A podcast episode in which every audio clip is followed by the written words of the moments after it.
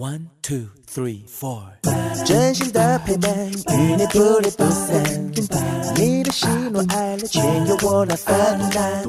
这是高雄人马吉的电台，九四三，就是赞。人生，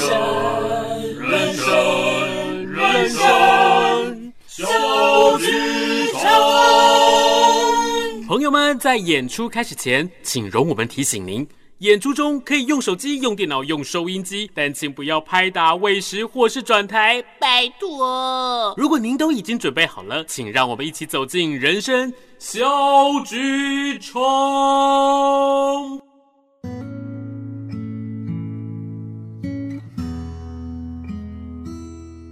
Hello，所有的听众伙伴们，大家好，我是汉轩，欢迎来到九四三人生小剧场。在这个星期呢，九四三人生小剧场要带给大家什么样不同的剧场、不同的人生、不同的故事呢？今天汉轩邀请到了一个好朋友来到了现场，来跟大家一起分享。他就是我们的菲菲老师李恩菲李老师。Hello，Hello，大家好，我是飞马文化剧场的李恩菲老师。Hello，好久不见了。对，首先我想要先请。就是菲菲老师，先跟大家我们介绍一下，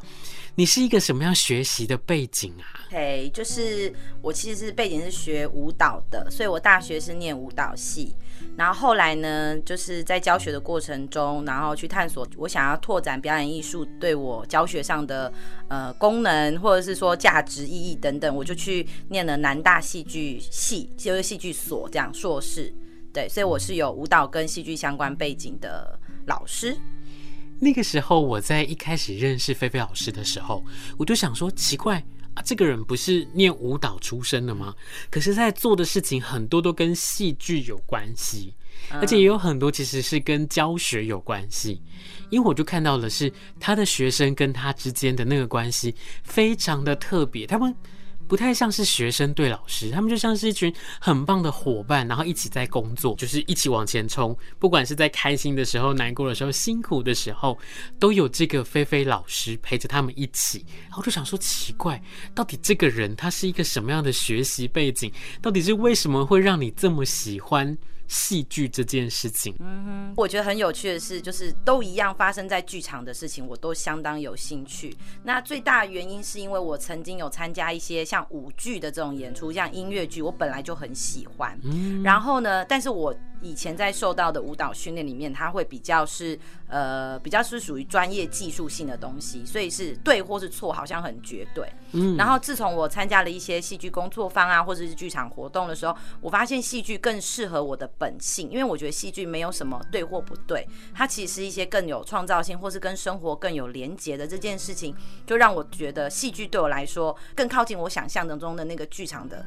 方式，所以就让我就是。后期的状况，加上我研究所投入很多像青少年剧场这样子的一个领域研究。嗯，嗯，你小的时候是为什么开始学舞蹈啊？是因为我小时候舞蹈对我来讲，它是一个世界。这样讲对吗？就是呃，我小时候因为家里的状况不是太好。然后呢，我小时候去跳舞，音乐一打开的时候，我觉得那是一个我自己的世界。哦，oh. 对，然后我觉得舞蹈陪伴了我。如果用一句话讲，就是舞蹈陪伴了我走过我那些比较我觉得不舒服的年轻时候。然后，所以我其实我在不管在中华艺校任教的时候，还是在外面剧场的时候，我心里都知道，我虽然在做的表面上大家看起来我们是做一个作品或是做一个活动，但其实我最终要关注的是，我用艺术的方式陪伴了这群年轻人，这是我真正想做的事情。嗯，比较不容易让观众读到的就是这个部分。是是，因为其实呢，我从认识菲菲老师一直到现在，其实你在做的演出都是跟不管是跟学生们，又或者是跟你的伙伴们一起在创作啊，又或者是在完成的这个过程当中，其实我看到很多的时刻，你不只是在告诉他们该怎么演，该怎么去做，其实你更想要去让他们学习怎么样长大。嗯，比如说有些时候遇到了哪些问题，你不会马上的去帮他们去告诉他们答案是什么，你反而会让他们实际的去体会、去探索。例如说，我还记得在之前你邀请我去看你们的一个作品，那个时候呢，你带着你的学生们，他们在做他们的毕业制作。然后他们在关心的是一群街友的故事，然后我就看到的是。老师竟然带着学生，然后真的去关心街友，真的去做了实地的这个田野调查，然后去访谈也好，去观察也好，在那个过程当中，我相信一定会有很多很多反弹的声音，就是你们怎么在做这个？你们为什么要这么做？可是我看到的是。你在舞台上面看到的这些孩子们，他们从一开始一直到最后，他们上台去呈现的这个过程，他不只是看到了这些人的成长，我更看到的是他们怎么样去说出在生活当中很真实、很残酷，可是又值得被我们关心的故事。我觉得那真的是一个在教学的过程当中非常非常大的一种收获，而且也看到了孩子们的这些成长。我觉得那真的是一个很棒的事情哎。嗯。呃，就刚刚汉轩提到的这个叫所有作品叫不一样的旅程。其实那时候的起心动念是，我发现我的孩子们不太珍惜合作的这件事情。然后我觉得表演艺术很特别，它是一个综合型艺术，它也非常讲求合作。可是我在那时候教学的孩子，我觉得他们不够能够意识到合作的精神。有一次呢，我到台北的时候，我在等车，然后在台北的火车站的外面看到一群街友。然后台北火车站非常多街友，然后我在等车，我就一直在观察他们。我想说。哇塞，他们好合作哦，我就心想说，为什么他们懂得合作，可是我的孩子却不懂？那时候是一个起心动念，是想说，嗯，如果孩子能够看看他们的状态，或者是又另外一个想法是，为什么这些街友没有家可以去？他们是这样想要这样子的吗？还是不得已呢？他们背后到底有哪些故事？然后我就觉得每个人身上都有一个自己很值得被。被被诉说的故事，所以我就是跟学生提议，我是提议哦，没有叫他们逼着做，是后来他们我就让大家提议毕业制作的主题的时候，呃，我就说明了为什么我觉得街友这件事情很有趣，对他们来讲什么，然后他们自己就自己就觉得，哎，老师提的这个意很好，他们也很想探索，所以就是会一起做。那其实这是中华艺校的毕业制作嘛，然后接着出呃，他们一离开中华艺校之后，我们就开始做飞马文化剧场，然后飞马的作作品的方式就像刚。刚刚讲的一样，就是那个伙伴关系是变成是我最重要的呃合作方式机制。嗯、所以呢，其实很多的议题或是这一次想做什么，我是跟这群伙伴、年轻伙伴一起讨论的。因为我觉得我要有兴趣，他们也也要有兴趣，甚至我觉得他们要比我更有兴趣。那我觉得做这件事情就会有意义。嗯嗯嗯，所以我就。是用这样的方式，然后呃，接下来飞马其实明年也会想要有制作，因为这已经是预定好的事情。但因为疫情，我们到时候看着办这样。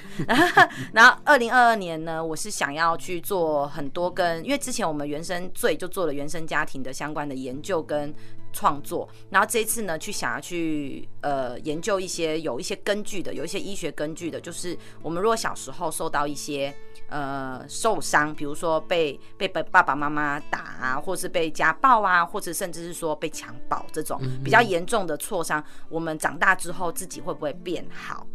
就是如果曾经有这样子伤有受伤的孩子，长大之后他会变成怎么样？那因为后期我对心理学或是那种神经科学的东西，我就会去翻一些呃文献，然后我就想说来跟孩子们讨论看看，然后用这样子的讨论来映照自己的生命经验，有什么是可以值得自己去反思的。所以这是接下来会想去做的作品。嗯，因为刚刚呢，就是我们在开始跟大家分享之前，我就跟菲菲老师在聊天，然后在聊的过程当中，我就一直很好奇一件事情是，其实从舞蹈学习的养成，一直到开始去教学生，在学习舞蹈的这个过程当中，应该不会有一个人告诉你说你要怎么样去当一个。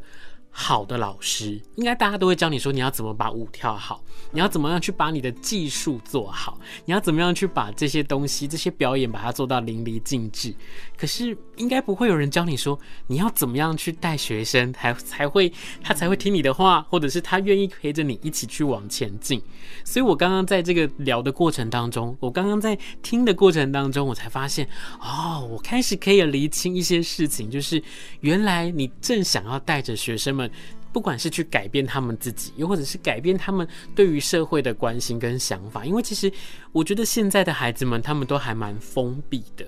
那个封闭是我只要自己过得好就好啦，我为什么要去关心我身边的这些人？好，纵使是开始去关心了，但是他们会用什么样的方式去做？这个真的不知道，他真的需要在你的生活当中有一个，我真的觉得像是一个很棒的朋友、很棒的老师，带着他们去做这件事情。那你自己呢？你自己为什么会会有这样的想法？是我想要去当一个老师，我想要去做一个带着他们去做这些事情的老师。我对这件事情真的还蛮好奇的。嗯、呃，主要是我自己是一个很好奇宝宝，我从小就是，然后我自己对学习不管。我曾经也被家人逼着读书这件事情，但我一直对学习的热情是不灭的。就像我自己去选择去念硕士，选择接下来去念博士这件事情，就是我对学习这件事很有热忱。然后我出社会之后，最直觉的就开始当舞蹈老师，然后当学校的老师。那时候我就发现很多的人来跟我学跳舞，或者在学校上课的时候脸很臭。嗯，就是我必须要待在这啊，这小时就是老师，我就是只好卖在这里给你，就是老师可以下课了吗？我觉得在他们的表情里面，我读到非常多的潜台词，可是这些孩子却不知道他在这堂课可以做什么，然后我就觉得是多么可惜的一个状况，所以我就开始那时候就开始下定决心要做一件事情，是我要让我的每一堂课。对，让孩子都舍不得离开或舍不得下课，这是我在教学过程中，我一直就是现在不管在哪个年龄层、哪个领域教学，我都希望每一个参与者都是舍不得离开这个课堂的，然后或者是在这个课堂他比我更欲罢不能，然后乐在其中，所以我那时候就呃会变成这样，真的是探索来的，嗯，就是觉得哎为什么？一直找寻为什么，然后去解决这个为什么，那慢慢的找到说哎戏剧其实有好方法。嗯，你不只是带着他们去完成作品，而且你带着他们去想他们要做什么，嗯，去想他们的方向是什么。我觉得那真的是一个对学生来说，真的是一件很幸运、很幸福的事情。哎，好，那我就想要再问一下，就是。其实，在这样子的一个领域里面，不管是在教学领域，或者是在生活当中，你们有了飞马，然后去做这些不同的演出、不同的创作，它就开始占满了你生活的一大部分了。嗯，那你觉得在生活当中，跟你在去做演出，或者是在教学，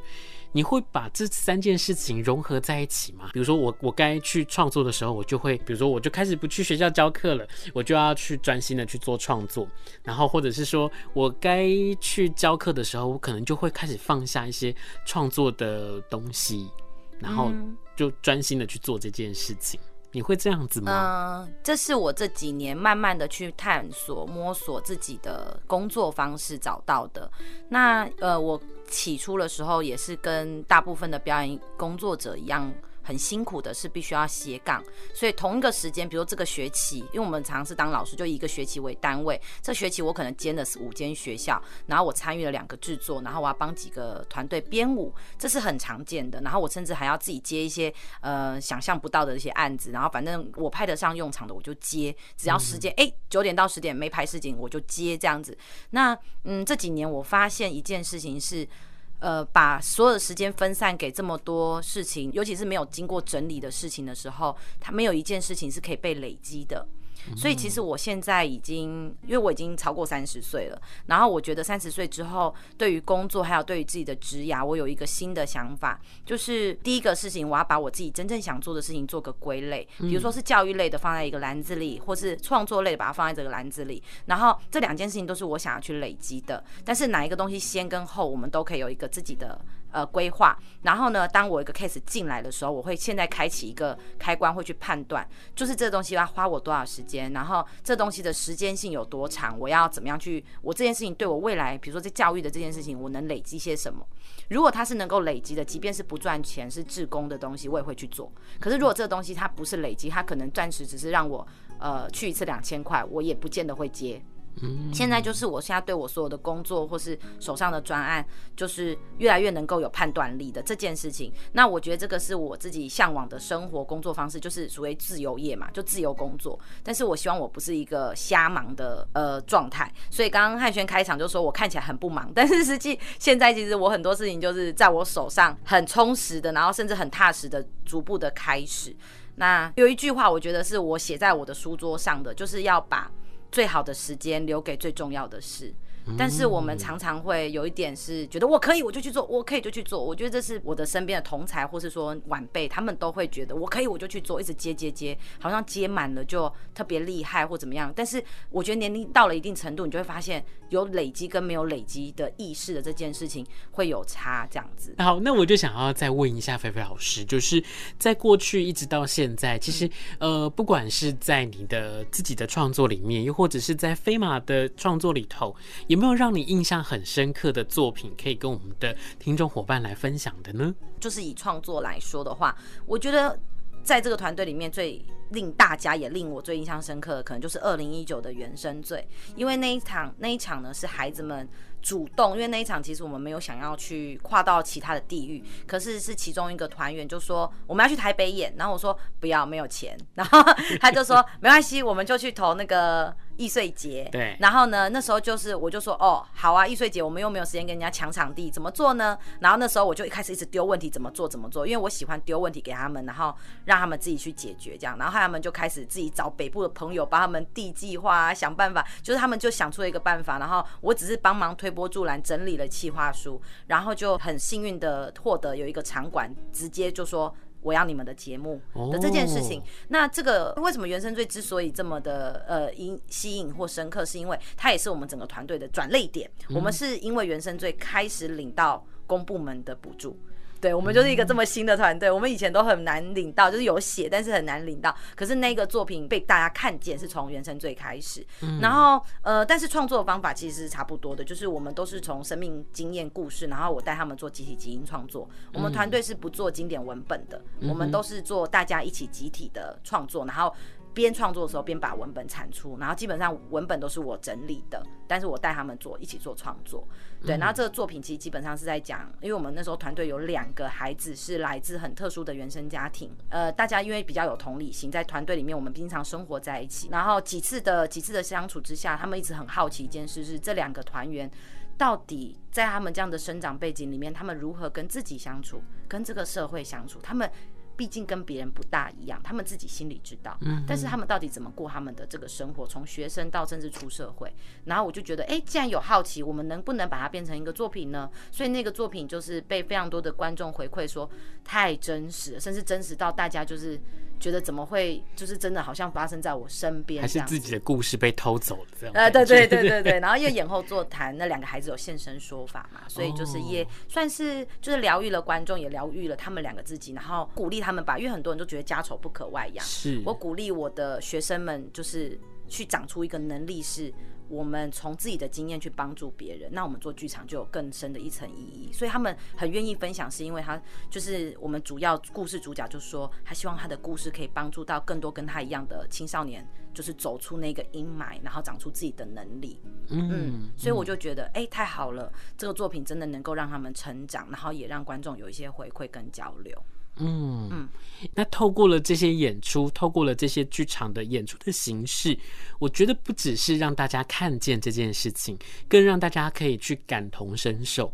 你自己可能不是在这样的环境下长大的，你自己可能不是。在故事里面的那个人，可是你可以透过他的话语，你可以透过他的表现，你可以透过每一个不同的细节，你去观察到在生活当中还有很多值得你去关心的人事物。我觉得那才是在剧场里面真的很吸引人的那一块，而且在每次演出，在每次分享结束之后，每一个人在心里面的那一点点不同的累积，我都觉得那是一个很丰盛的果实，然后值得大家一起去探索。所以我觉得那是一个很棒很棒的事情。嗯，是是。那我就想要再问一下，就是呢，其实今年开始台湾的疫情变得更严重了，然后在更严重的时候，很多的比如说表演啊，或者是很多的课程，就开始变成必须要在线上去做这件事情。结果呢，就在这个时候，我就看到了我的一个好朋友，就是我面前的这个菲菲老师，他其实就。非常的非常的睿智，而且他其实，在非常的有先知，你知道，其实，在大家开始这件事情，开始在线上教学的时候，他就已经开始在做线上的一些不同的工作坊或不同形式的一种分享。然后呢，也非常特别的是，其实他们有一个学校的名字哦，叫做是非常好笑，对，非常好笑。但是我真的不是一个很好笑的人，对，这个是别人帮我想的。然后我还记得，因为想说那时候就要有“飞”这个字嘛，然后就他们就说，哎、欸，叫非常好笑。我就说我是我不好笑，可是他说这样才有一个反差。好，然后我觉得谢谢汉轩，刚刚就是前面。讲的很好像我真的好像很厉害，先做了一些事情，这可能就是最新流行的超前部署，是吧？对，可是就是我是一个比较没有办法闲下来的人，然后很多人问我为什么做这件事情，为什么不趁这个时候好好休息啊？什么？因为我平常就是一个会把自己忙碌到逼到疯的人，然后我就觉得我那时候疫情一来的时候，我知道今年比去年严重，然后所有的不是梅花座，就是就直接不能演，然后我的第一个直觉是。不行，所有人会忘记剧场，因为就在这个时间点，大家会去关心疫苗在哪里，我的菜在哪里，要去抢菜，我要怎么办？我要照顾我们家的小孩。我跟你讲，剧场绝对会摆在很后面、很后面、很后面、很后面。因为我其实一直很认命一件事情是，剧场现阶段在台湾，甚至是在我不知道其他国外，就是至少在台湾，它不是一个必需品，所以我就觉得不行，我要刷存在感。嗯哼，我就第一个想法就是，我不可以在这个阶段放弃，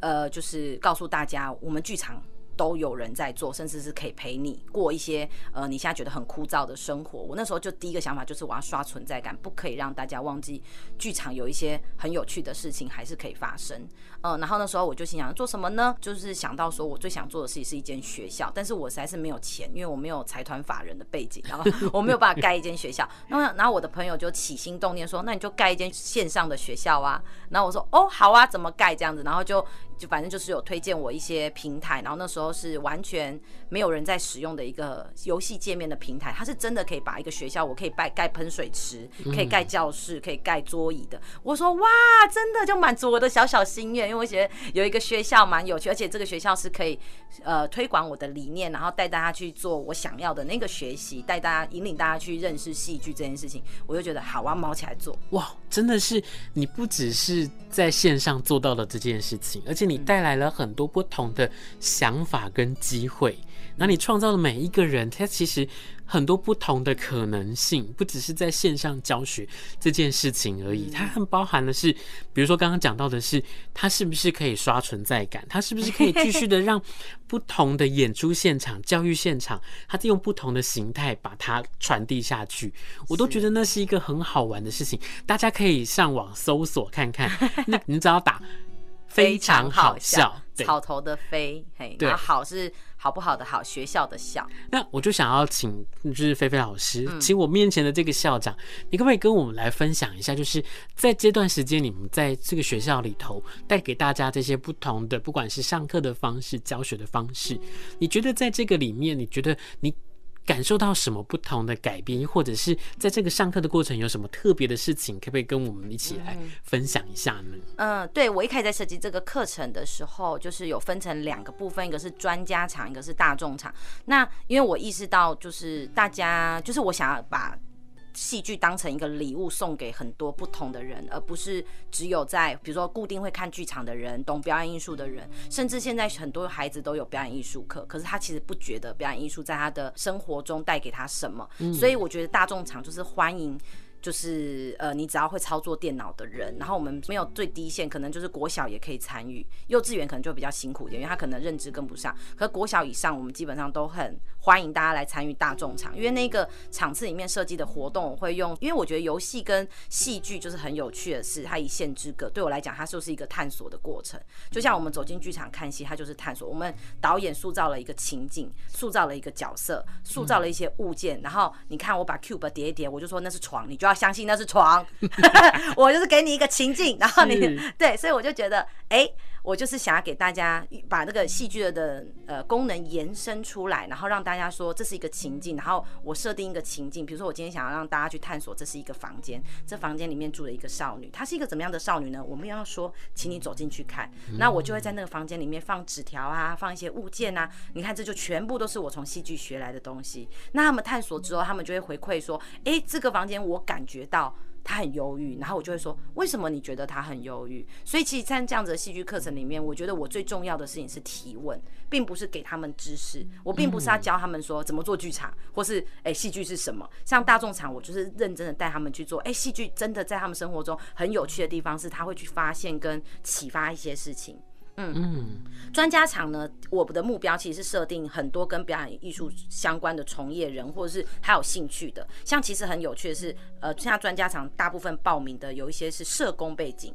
然后有一些是妈妈。有些是英文老师，各种不同的老师，然后或者是表艺术家、好舞者这种都有。然后他们就是很想知道说，诶，他的课程也会想要有一些戏剧的可能，但是怎么做呢？尤其是大部分来是说，嗯，线上怎么可能？所以就是来探索，来聊聊，比如说你在课程中你用了什么策略？比如说学生很吵的时候，我们如何用一些呃习惯性的让大家安静下来吗？或者说你怎么样去管控你的教学场域？因为我们有很多的游戏可以玩，可是你玩完之后，大家来分享你的结果怎么样？我想要把它变成老师们或是工作人的充电站。然后大众场就是我其实是想要帮剧场多铺几条路，就是让大家有兴趣对戏剧这件事，尤其是对临场感这件事情。因为我觉得我们不会被电视取代的东西叫做临场感。我们虽然是隔空嘛，就是因为线上还是有。难度，可是他走进这个空间，他必须要有一些临场感，跟直接跟人互相。我们在线上还是可以互相分组讨论，他是真的面对，虽然透过镜头，可是他会跟别人真实交流。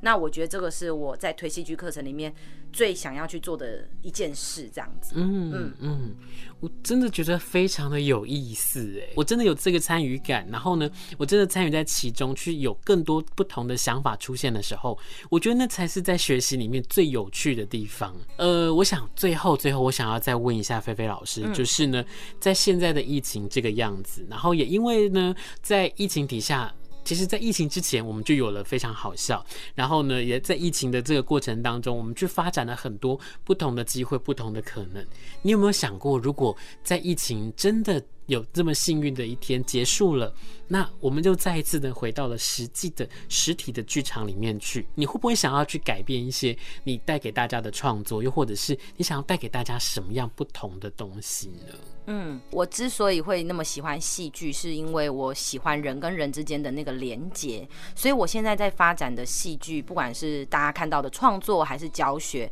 其实我都在讲跟人的关联的这件事，然后这是我所有设计课程的最终的核心。嗯，那我觉得。我以前最喜欢的还是以实体的为主，因为我真的感觉得到温度。我可以跟你手搭起来变成一座房子，我可以跟很多人手拉手变成一个圆。我相信这个东西是没有办法被线上取代的，因为我试过了，怎么样都不像个圆。对，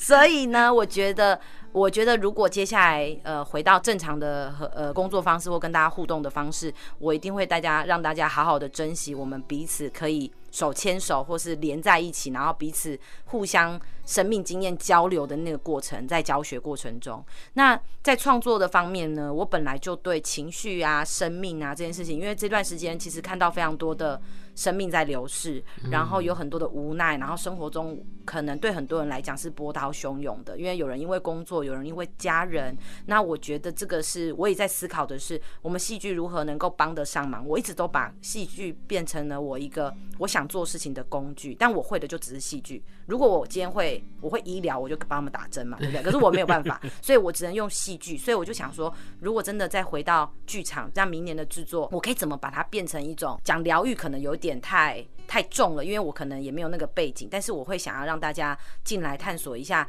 呃，这段时间他的情绪的一个状况，去理解自己，然后甚至是接住自己当时那个情绪，去消化那个情绪，或是去理解生命的这件事情，对我们来讲的那个宝贵啊，或是。嗯、呃，我们应该如何去珍惜现在可以拥有这段时间？我觉得人跟人之间的那个嗯连接，是我会想去强调的。嗯，你不只是看到了人生的故事，你更可以透过了这些演出、这些创作、这些在线上的课程或游戏，你可以去找到了人跟人之间的那份很难得的温度跟连接到底在哪里？那也在这样的一个疫情底下，我们真的可以去感受到，其实，在我们的生活里面瞬息万变，但是唯一不会变的就是对这件事情的热情跟初心。今天真的很谢谢菲菲老师来到了现场，谢谢跟大家一起来分享他的人生当中。很不一样的剧场，很不一样的故事。谢谢汉轩。是，那么呢？如果说大家对于就是非常好笑，或者是对飞马文化剧场有兴趣，或者是想要了解的话，都可以上脸书或者是 IG 上面去搜寻，嗯、都可以找得到哦。那我们是九四三人生小剧场，